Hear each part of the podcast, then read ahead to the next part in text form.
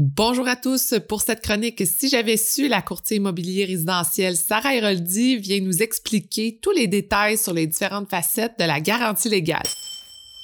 Salut Sarah! Allô Sophie! Écoute, on parle souvent de garantie légale et sincèrement, je ne sais pas du tout ce que ça veut dire. Faut que tu m'expliques. Il n'y a pas de problème, Sophie. On va regarder ça parce que ça peut effectivement devenir très compliqué. Si on se réfère aux statistiques de vente recensées jusqu'en mai 2021, tout laisse à croire que les ventes sans garantie légale de qualité pourraient devenir la norme plutôt que l'exception à moyen et à long terme. Donc, c'est très important de comprendre c'est quoi cette garantie légale. Si on regarde les proportions de vente en mai 2021, pour toutes les duplex et triplex, on parle de 42 et 45% des ventes qui étaient faites sans garantie légale versus à 30% en 2018.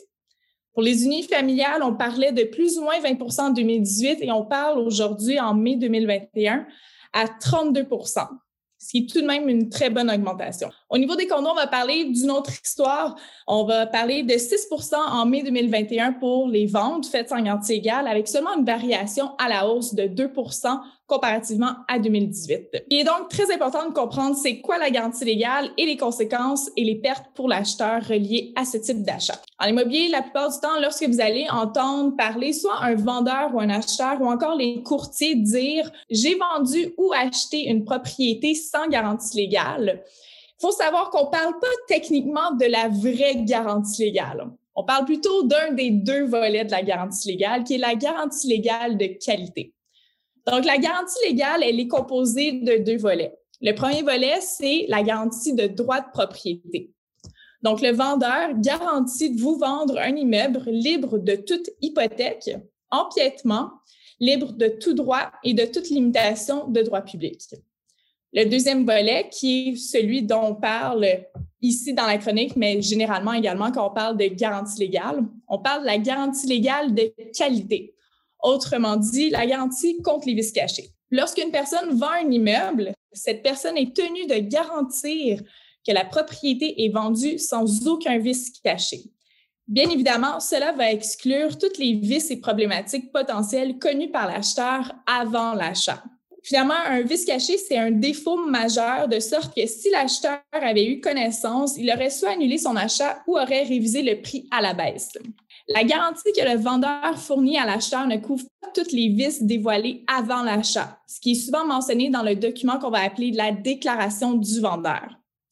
Donc, toutes les petites problématiques qui sont mentionnées sont exclues de la garantie légale. Il est donc très important pour tous les vendeurs de divulguer dans la déclaration du vendeur tout ce qu'on sait pour se protéger et éviter toutes les représailles potentielles. Il y a également le fait que la garantie légale ne s'applique pas sur tous les éléments qu'un acheteur prudent et diligent aurait pu constater. C'est donc très important en tant qu'acheteur de faire inspecter la propriété convoitée avant d'acheter. Lorsqu'on parle d'un acheteur prudent et diligent, c'est plutôt au niveau légal si jamais vous retrouvez face un vice caché. Un vice caché qui est découvert, le juge risque de regarder votre dossier, votre situation, et si vous n'avez pas fait faire d'inspection, il va se poser la question à savoir si vous avez été prudent et si vous avez fait votre devoir d'acheteur, de prendre toutes les précautions et faire faire une inspection pour être en pleine connaissance de cause lors de votre achat. Le fait donc de retirer la garantie légale a pour conséquence d'empêcher un acheteur de revenir contre l'ancien propriétaire si un vice est découvert. Euh, bien évidemment, le fait de vendre une propriété sans garantie légale est possible depuis toujours.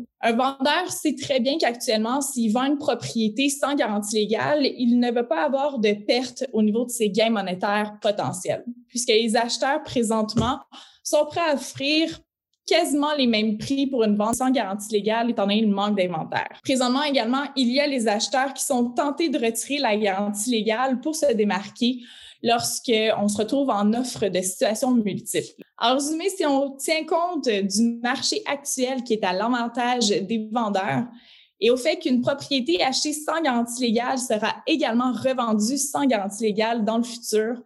Il n'est donc pas faux de croire que les transactions sans garantie légale pourraient devenir la norme plutôt que l'exception à moyen et à long terme. Merci beaucoup, Sarah. Alors, si vous voulez avoir encore plus d'informations sur la garantie légale, rendez-vous sur le Patreon du podcast pour avoir encore plus d'informations exclusives. En plus de tous les trucs que tu nous as donnés, il y a plein d'autres informations à savoir avant de se lancer dans l'achat d'une propriété.